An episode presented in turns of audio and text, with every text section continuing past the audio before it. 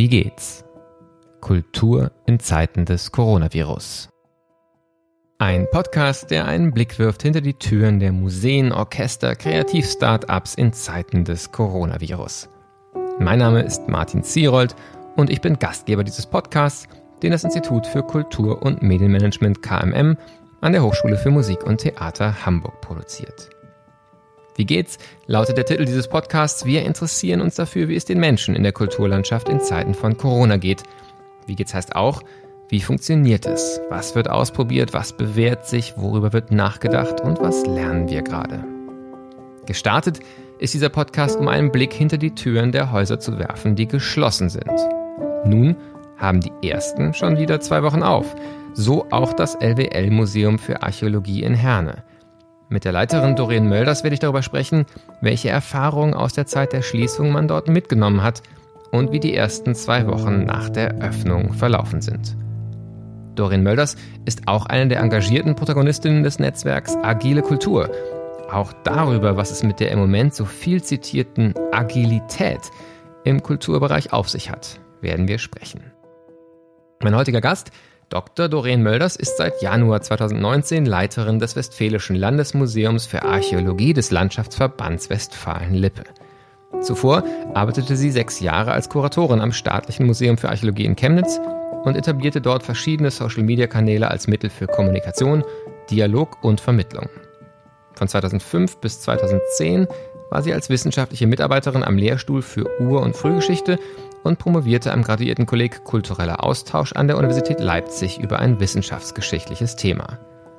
Sie war Stipendiatin des Akademieprogramms Museion 21 der Alfred Töpfer Stiftung und des Deutschen Museumsbundes und über ihre Museumsarbeit hinaus engagiert sie sich ehrenamtlich in der freien Kulturszene und hat unter anderem die multimediale Kunstbiennale Pochen in Chemnitz mitbegründet.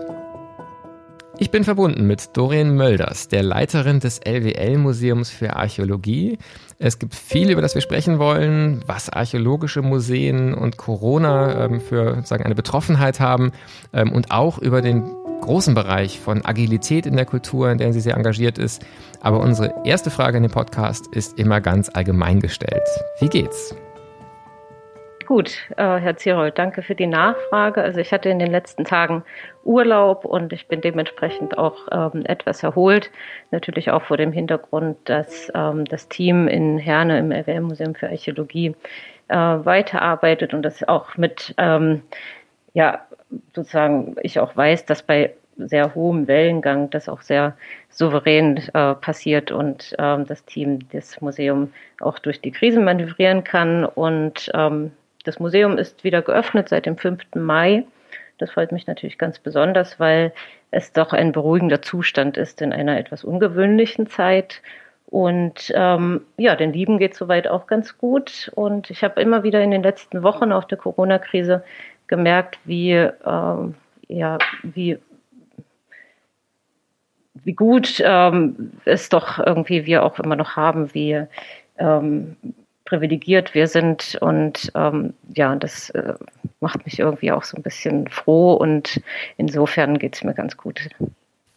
Ja, das kann ich äh, auch gut nachvollziehen. Auch aus dem Hochschulbereich muss man ja sagen, dass es äh, bei allen Herausforderungen, auch in dem Feld eigentlich bis jetzt, ähm, selbst mit dem nicht der Möglichkeit, in Präsenz lehren zu können, ähm, doch alles sehr geschützt und eben auch sehr, äh, sehr sicher ausgestattet eigentlich ist. Insofern bin ich da auch immer wieder dankbar ähm, dafür, aus was für einer Position heraus wir auch unsere Reflexionen anstellen können.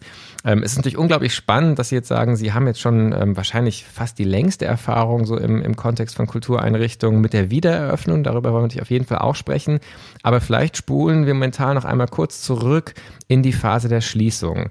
Ähm, ich muss gestehen, bei archäologischen Museen habe ich möglicherweise sehr klischeehafte Vorstellungen von Ausgrabungsstätten und ähnlichem. Vielleicht können Sie uns einmal kurz beschreiben, was ist so das Herz ähm, vom LWL-Museum für Archäologie und wie waren Sie dann betroffen, als das Haus schließen musste? Ja, also das Herz des LWL-Museums für Archäologie ist seine Dauerausstellung. Ähm, wir haben, sie zeigen 3000 Quadratmeter Archäologie und Geschichte Westfalen-Lippes und ähm, wir zeigen vor allen Dingen die Exponate aus dem Archäologischen Archiv Westfalen, also der LWL Archäologie. Wir sind mehr oder weniger das Schaufenster. Und ähm, so wie man sich gemeinhin archäologische Ausstellungen vorstellt, vielleicht noch vor, wie sie sicherlich auch war, noch vor 20, 30 Jahren. Äh, so sind Ausstellungen, aber ich glaube in fast keinem Bereich mehr ähm, eben gerade nicht mehr, sind nicht mehr so verstaubt und ähm, haben sozusagen den Muff der äh, Jahrtausende an sich, sondern sie sind durchaus äh, modern gestaltet und erzählen inzwischen auch ganz andere Geschichten. Also die Narrative haben sich äh, gewandelt von ehemals, ähm, wir erzählen im Prinzip in einer ähm, durchgehenden, kontinuierlichen Entwicklung bis, also vom quasi Urschleim bis zum Hofbräuhaus, ähm, sondern wir haben ganz unterschiedliche Themen, die uns äh, beschäftigen, die auch durchaus an die gegenwärtigen gesellschaftlichen Rahmenbedingungen und auch Themen geknüpft sind. Ähm, das zeigen wir ganz besonders in unseren Sonderausstellungen, die wir mindestens einmal im Jahr präsentieren. Äh, in diesem Fall ist es ähm, eine Ausstellung zum Thema Pest, also eine der großen Seuchen. Als die, dass dieses Thema als wir das Thema angefangen haben zu kuratieren, war natürlich noch gar nicht an Corona zu denken. Insofern ähm, hat uns jetzt diese Entwicklung auch äh, überrascht, äh, was allerdings sehr, ähm, also ganz besonders ähm, in, in, jetzt in, in dieser Zeit auffällig ist, wie viele Parallelen es dann doch immer noch gibt. Also wenn man vermutet, dass die Pest äh, im Prinzip, also in, in Europa ja seit dem 18. Jahrhundert nicht mehr vertreten, aber ähm, man vermutet daher, dass es alles so weit weg ist von uns, aber diese Parallelen gerade gesellschaftlich und in bestimmten politischen Entscheidungen waren nicht nur für uns überraschend, sondern sie sind jetzt auch für die Besucherinnen und Besucher überraschend und, ähm, und auch in gewisser Weise lehrreich. Ähm, insofern, um nochmal auf Ihre Frage zurückzukommen, was denn die Archäologie auszeichnet, vielleicht im Gegensatz zu anderen ähm, historischen und vor allen Dingen natürlich kunsthistorischen Museen, ist, dass wir einen weiten Blick zurück äh, geben können. Also wir blicken tatsächlich in die Tiefe der Zeit und behandeln mehrere Jahrtausende Menschheitsgeschichte und ähm, haben insofern einen, äh, einen tiefgreifenden Vergleich auch in Bezug auf ähm, Gegenwart, der natürlich in gewisser Weise ab und an vielleicht auch konstruiert ist, ähm, aber zumindest so weit, da, dass man sich ein Bild machen kann, wie sieht es denn jetzt in der Gegenwart aus, wie verhalten wir uns und wie hat sich, wie haben sich Gesellschaften vor Hunderten oder vor Tausenden Jahren mit äh, Themen auseinandergesetzt. Und wie ist Ihre Arbeit betroffen gewesen, als Sie dann schließen mussten? Also gerade mit so einer Ausstellung, die ja bei der aktuellen gesundheitlichen Situation die das Potenzial auf einen Blockbuster hat tatsächlich, ähm, dann wahrscheinlich ja auch für Sie sehr kurzfristig die Türen schließen zu müssen. So wie ist das abgelaufen und vor allen Dingen, was haben Sie in der Zeit, in der Sie eben geschlossen waren, tun können? Also auch ähm, vielleicht an digitalen Angeboten und ähnlichem. Ja, also die Schließung, die kam ähm, tatsächlich überraschend, obwohl man, ähm, obwohl wir uns ja auch schon Tage davor darüber unterhalten haben, aber als dann der äh, sozusagen Lockdown Down und die Schließung der Museen wirklich verkündet worden ist, da war das für uns auch so hoch, oh ja. Ähm, und ähm, was machen wir? Und uns kam ganz schnell die Idee, dass wir das, was wir im Museum ja bereits gesehen haben, also diese Vergleichbarkeit äh, der, Pest mit Corona, ähm, sehr gerne auch weiterhin an uns, an die Bevölkerung geben möchten. Und wir haben über ein Wochenende, ähm, über, also über das erste Schließungswochenende hinweg, ähm, uns einen Plan gemacht, wie wir es machen können mit unseren Ressourcen, die uns zur Verfügung stehen und haben uns für Videoaufnahmen entschieden, also für digitale Online-Führungen die wir allerdings nicht, also wir haben uns bewusst gegen ein Live-Format entschieden, weil gerade die ersten Wochen doch ähm, ja für viele auch sehr aufregend waren und ähm, in meiner Vorstellung gar nicht so sehr war, dass man jetzt guckt, ja, wie kann man, wie kann man weiterhin Kultur genießen und äh, sich informieren, sondern wahrscheinlich, also der Fokus lag auch erstmal auf äh, tagesaktuellen Nachrichten und ähm, mir war auch wichtig, dass die Videos äh, über die über die Schließung hinaus auch verfügbar sind. Deswegen haben wir ähm, ja diese Videos aufgenommen und sie sind äh, inzwischen auch abrufbar auf äh, YouTube und man kann sich die elf Folgen ähm, durch die Sonderausstellung Pest im Prinzip wie eine Netflix-Serie anschauen. Also entweder im Binge-Watching oder ähm, sozusagen, also entweder alle durch oder hintereinander weg, wie es passt. Jetzt muss ich dazu sagen, dass ich überhaupt gar keine Angst habe davor, ähm, in den digitalen Raum zu gehen mit unseren Ausstellungen. Ganz im Gegenteil, ich finde das eigentlich total befreiend. Ich find, fand ähm, in dem Fall dass die Schließung der Museen eher gut getan hat, dass es ein, ähm, eine, ein Schub gab, ein Innovationsschub und ein, vor allen Dingen eine Experimentierfreude, die man vorher nicht gesehen hat. Ähm, das gilt für uns und das gilt für andere auch. Ähm, jetzt wird es spannend, ähm, wie sich das Ganze weiterentwickelt, ähm, da die Museen wieder geöffnet sind und ähm, wir sozusagen beides parallel machen müssen und sollten und vielleicht auch, was, was können wir ähm, weiterführen? Wo gibt es vielleicht auch Stellen oder, oder, oder Formate, die sich nicht etablieren, weil sie, weil sie sich einfach nicht äh, durchgesetzt haben? Also ganz wichtig wird es sein für die nächste Zeit, dass wir eine Art, also dass wir eine Analyse starten, dass wir uns angucken, ähm, die Formate im Detail angucken und sehen, ja gut, das sollten wir auf jeden Fall weiter beibehalten und ähm, anderes hat dann nicht funktioniert. Das, ähm, das lassen wir dann wieder sein. Können Sie da schon so ein erstes, äh, natürlich vorläufige Tendenz ab, äh, absehen? Also vielleicht von etwas, wo Sie sagen, das war auf jeden Fall so, so erfolgreich oder für uns auch so stimmig, dass wir das auf alle Fälle weitermachen und vielleicht, das sind ja auch, man lernt ja aus dem Scheitern genauso viel. Gab es auch was, wo Sie heute schon sagen würden, nee, also das war ein Versuch wert, aber das wird es nicht nochmal geben?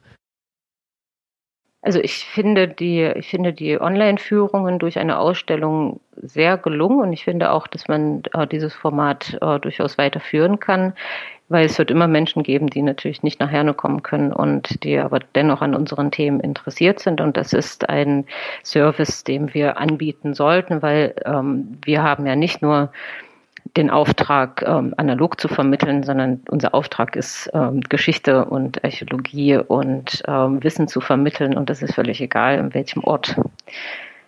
Und ähm, was allerdings nicht so gut funktioniert hat, war, waren ähm, Videos, die wir für kleinere Kinder äh, gedreht haben. Ich denke, da ist einfach, also da, da sind wir einfach so ein kleiner Player. Ne? Es gibt ähm, die verschiedenen Fernsehserien, Sendungen und ähm, die Radios, die das alles viel besser und professioneller machen als wir. Also ich denke, in dem Fall bewegen wir uns auf einem Feld, das wir mit unseren Kapazitäten gar nicht richtig bedienen können. Was wir am Anfang auch unterschätzt haben, sind Formate zu entwickeln für ähm, Schülerinnen und Schüler beziehungsweise Lehrerinnen und Lehrer. Hier sind wir noch in der Experimentierphase, haben wir auch noch nichts ähm, veröffentlicht, zumal das gar nicht so sehr in die Öffentlichkeit geht, sondern eher an die Schulen gerichtet ist. Das wird ein ähm, Feld sein, das mich, das uns in den nächsten Wochen noch beschäftigen wird. Wie schaffen wir es, Museumsformate digital für Schulen zu entwickeln, auch um vor allen Dingen die Bedeutung ähm, der Archäologie im Schulunterricht weiter zu stärken, der, eher, der, also die Archäologie, eher ähm, im ja, Abwärtstrend ist, gerade im Geschichtsunterricht. Genau. Und was wir, was wir damit aber auch leisten können, ist, dass ähm, wir einen Beitrag ähm, leisten für kompetenzorientierten Unterricht. Also das heißt nicht nur allein die Wissensvermittlung von Archäologie, sondern gekoppelt auch an den äh, sinnvollen Umgang mit digitalen Medien. Ich glaube, das ist mir wichtig. Genau. Also da ist tatsächlich ja ganz viel in der Zeit gelernt worden. Das, das hört man richtig, sowohl an dem, was sich bewährt, als auch da, wo noch, noch weiteres äh, Ausprobieren nötig ist. Sie haben das, finde ich, sehr schön formuliert, diese Moment der Befreiung, haben Sie es ja, äh, glaube ich, sogar genannt, ähm, Dinge im digitalen Raum ausprobieren zu können, gewisserweise, weil man es muss und weil aber auch alle wissen, es ist jetzt, sagen, schnelles Handeln gefragt und deswegen der Perfektionismus und der Anspruch vielleicht auch, dass die Sachen alle schon, schon absolut perfekt sind, ähm, so nicht vorhanden war. Jetzt gab es ja in der Zeit vor der Schließung eigentlich in den ganzen letzten Jahren immer wieder Kritik an den Kultureinrichtungen, gerade auch an den großen Einrichtungen, den großen Häusern, Museen, Theatern, dass sie in der Breite nicht genug innovationsbereit sind, nicht genug sich mit den Veränderungen in der Gesellschaft beschäftigen und selbst dann auch hinterfragen. Ähm, und jetzt auf einmal in so kurzer Zeit ähm, ist doch relativ viel passiert. Das wirft ja die Frage auf, äh, es fehlte ja also offensichtlich nicht an Ideen, es fehlte nicht an Menschen in den Einrichtungen, denn sie sind ja die gleichen gewesen, ähm, die Lust auf sowas haben und das ausprobieren möchten. Was sind für Sie die wesentlichen Faktoren, dass vorher im Vergleich, wenn Sie dieser These zustimmen würden, so viel weniger passiert ist und auf einmal dann diese Beweglichkeit an den Tag gelegt worden ist? Also ich denke, was eine große Rolle gespielt hat, war ähm, das Herauskapit das ähm, herausgeworfen werden aus dem Alltag, also ähm, und hereingebracht werden in einer hohen Geschwindigkeit in einen neuen Zustand. Ähm, und das, was normalerweise hemmt, also diese täglichen Doings, diese ähm, auch Veranstaltungen, die vorbereitet werden müssen, Führungen etc., das ist weggebrochen und dadurch sind Freiräume ähm, freigesetzt worden, die wir sonst eigentlich nicht haben. Also ich denke, das äh, Problem ist nicht, dass Museen Innovation, innovationsfern sind oder andere Kultureinrichtungen.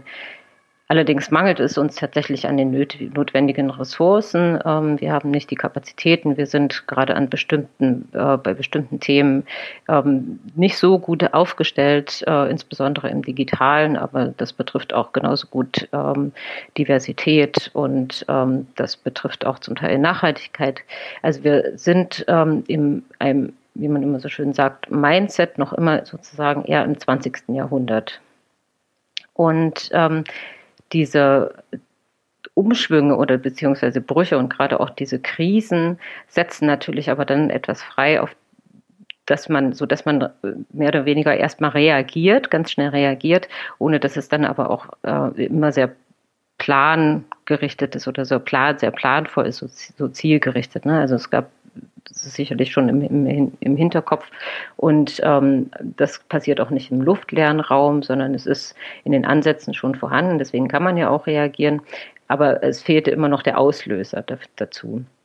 Ähm, die Museen kommen aber dahin. Also ich äh, kann mir sehr gut vorstellen, dass in der nächsten Zeit ähm, gerade auch dieser dieser Wechsel oder beziehungsweise die, diese Krise dazu führt, dass wir erkennen, was braucht es auch an Kapazitäten, ähm, um das ähm, aufrecht äh, zu halten, beziehungsweise auch noch weiter, weiter vorwärts zu bringen. Das ist, äh, das ist das eine und das andere ist immer auch eine Führungsfrage. Ähm, traut man es sich zu, sozusagen ins kalte Wasser zu springen und äh, zu schwimmen oder, oder ist man eher in den vertrauten Gefilden und möchte dort auch bleiben? Das ist, da kommt dann neben den Kapazitäten und den, den Ressourcen wirklich auch so was wie eine Haltungsfrage äh, noch mit ins Spiel. Ähm, da würde ich gern auch gleich vielleicht noch ein bisschen allgemeiner äh, zum Abschluss drüber sprechen, aber für den Moment ist einfach die spannende Frage ja noch die Öffnung. Ähm, Sie haben jetzt schon seit ähm, über zwei Wochen ähm, das Haus wieder geöffnet. Und ich habe dazu eigentlich zwei Fragen. Das eine ist tatsächlich, wie ist der Alltag jetzt? Also vielleicht auch gerade der Alltag, den auch die Besucherinnen und Besucher spüren. Ähm, was ist anders? Ähm, und die andere Frage leitet sich aus dem ab, was Sie gerade gesagt haben. wenn vorher im Alltag eigentlich die Zeit und die Kapazitäten nicht da waren für all die Dinge, die sich jetzt als so spannend erweisen, wie gehen Sie damit um? Auf der einen Seite ja auch die Erwartung geweckt zu haben, vielleicht bei manchen, und die Hoffnung, dass jetzt diese Aktivitäten fortbestehen äh, und zugleich ja all das, was vorher an Ansprüchen, an, an To-Dos da war, wieder Fahrt aufnimmt. Also wie kann man jetzt sozusagen in eine neue, in einen neuen Alltag, in eine neue Form der, der Arbeit kommen?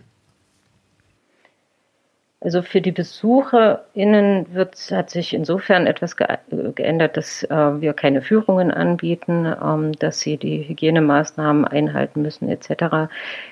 Ich habe aber den Eindruck, ähm, dass das die Besucherinnen und Besucher wenig stört. Also das Publikum ist in erster Linie froh, dass wir wieder geöffnet haben. Wir bekommen auch ähm, Kommentare in unseren Social Media, ähm, dass, dass jetzt viele die Pestausstellung doch noch sehen können, weil wir sie verlängert haben, ähm, bis sogar bis in den November hinein. Das war eine Aktion, die ich mir so habe vorher gar nicht träumen lassen. Also das ging wirklich innerhalb von ein paar Tagen, dass äh, der Kurator alle Leihgeberinstitutionen äh, angeschrieben hat und um eine Verlängerung gebeten hat. Und das ging so fix, das konnte man vorher, da, da hat man nie vorher daran gedacht. Und ähm, insofern also für uns ist es, ähm, wir werden immer noch wenige Veranstaltungen durchführen. Ähm, das Ganze wird sich, wenn dann eher in den digitalen Raum ähm, verlagern. Auch hier haben wir noch etwas Zeit gewonnen und wir können uns überlegen, was wir denn gerne digital machen möchten. Das finde ich ganz ähm, insofern ganz angenehm.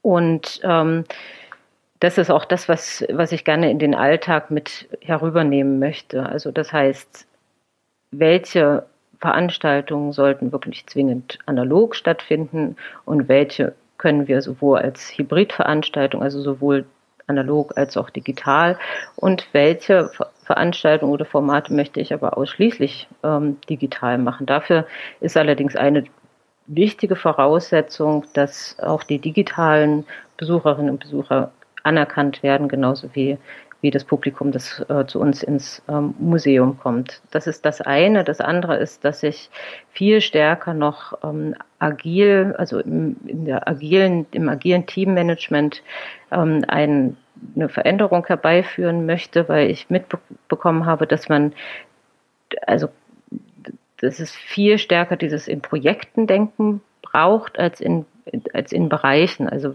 wir haben noch eine ganz klassische Gliederung. Also das heißt, wir haben äh, Verantwortliche für die Dauerausstellung, Verantwortliche für, Sau für Sonderausstellung, fürs Marketing, ähm, für die Vermittlung etc. Im Homeoffice hat sich gezeigt, dass man, wenn man mit bestimmten Tools arbeitet, dass sich diese Gliederung überhaupt nicht, also dass sie gar nicht sinnvoll ist, sondern ähm, wir haben Projekte gebildet und innerhalb dieser, in den Projekten sind jeweils immer die Personen, die wir für das Projekt brauchen, also so ganz, also so bilderbuchmäßig.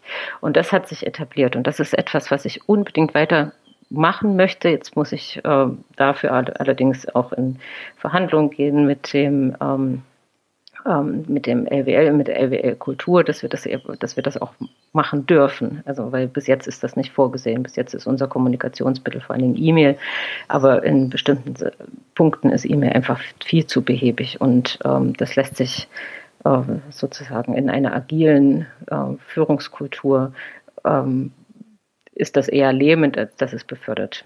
Zumal wir ein großes Projekt ähm, bewilligt bekommen haben von der Kulturstiftung des Bundes in einem Museumsverbund gemeinsam mit dem Deutschen Bergbaumuseum, mit dem, mit dem LWL Römer Museum Haltern.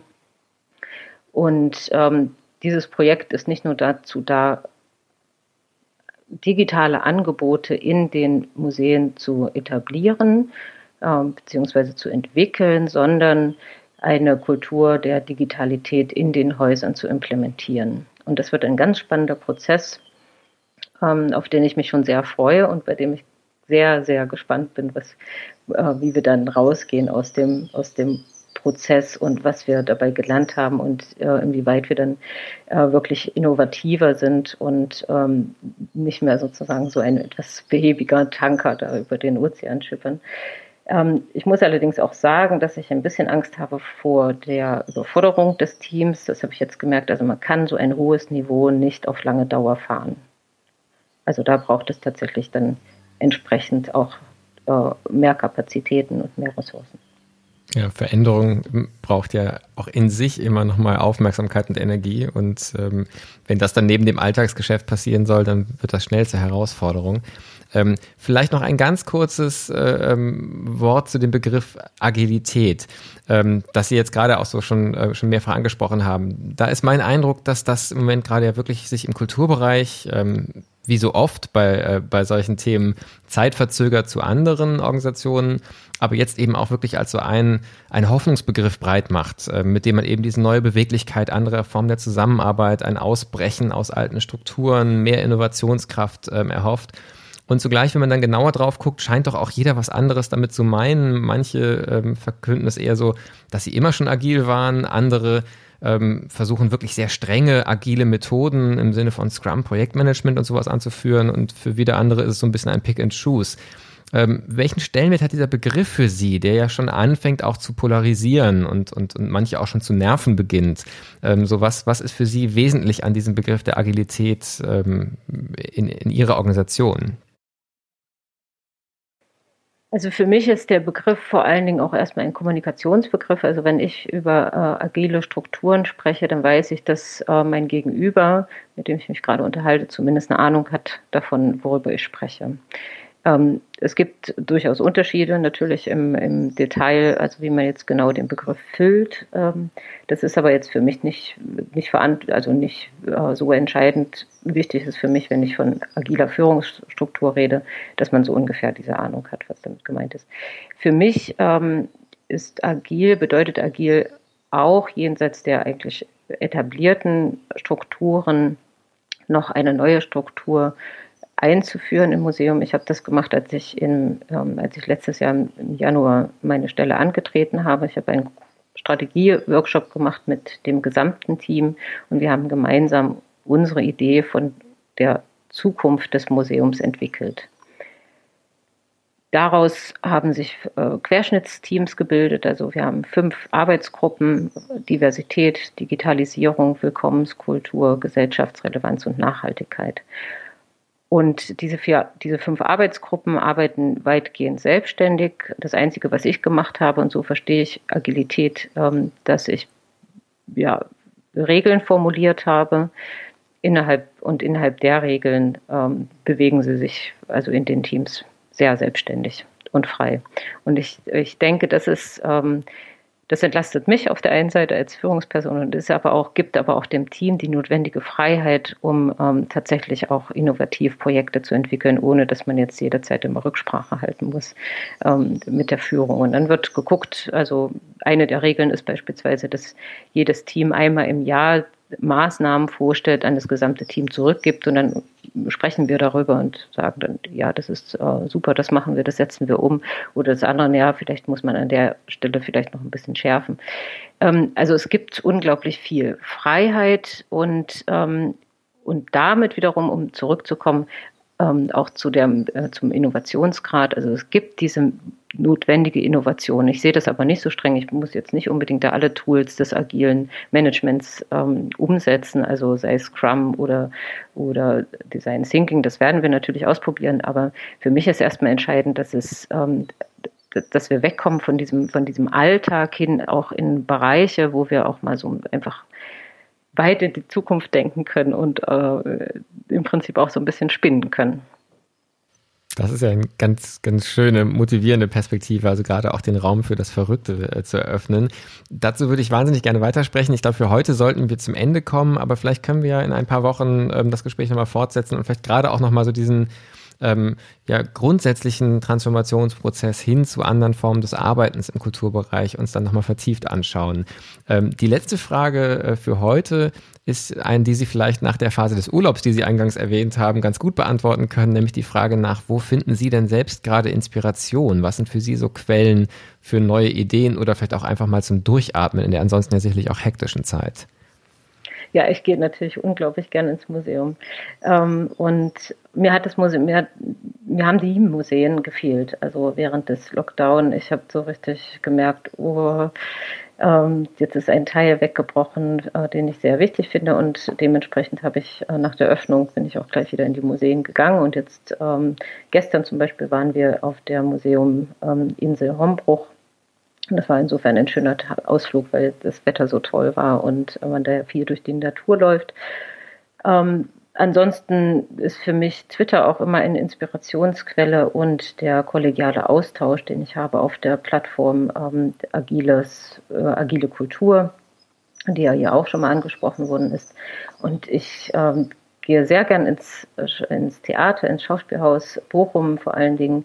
Und ich finde die die kleinen Shortcuts, die das Schauspiel aus Bochum macht, ist ganz, ganz entzückend und ähm, auch die Home Stories und die kann ich nur jedem ins, ans Herz legen, um sich ähm, inspirieren zu lassen. Wunderbar, vielen Dank. Da werden wir auf jeden Fall auch dann auf der Website drauf verlinken. Ich würde mich sehr freuen, wenn wir das Gespräch fortsetzen. Für heute sage ich schon einmal vielen herzlichen Dank für die Zeit und für die spannenden Einblicke in die Arbeit. Danke. Ja, vielen Dank, Herr Sirold. Das war die 42. Folge des Podcasts Wie geht's? Kultur in Zeiten des Coronavirus. Links zum Gespräch gibt es wie immer auf unserer Website www.wiegehts-kultur.de. Nächste Woche werde ich unter anderem mit Steven Walter sprechen, der das Podium Festival in Esslingen mitgegründet hat und ab November 2021 Intendant des Beethoven Festes in Bonn werden wird. Ich freue mich auf die nächsten Gespräche. Bis bald. passen Sie gut auf sich auf.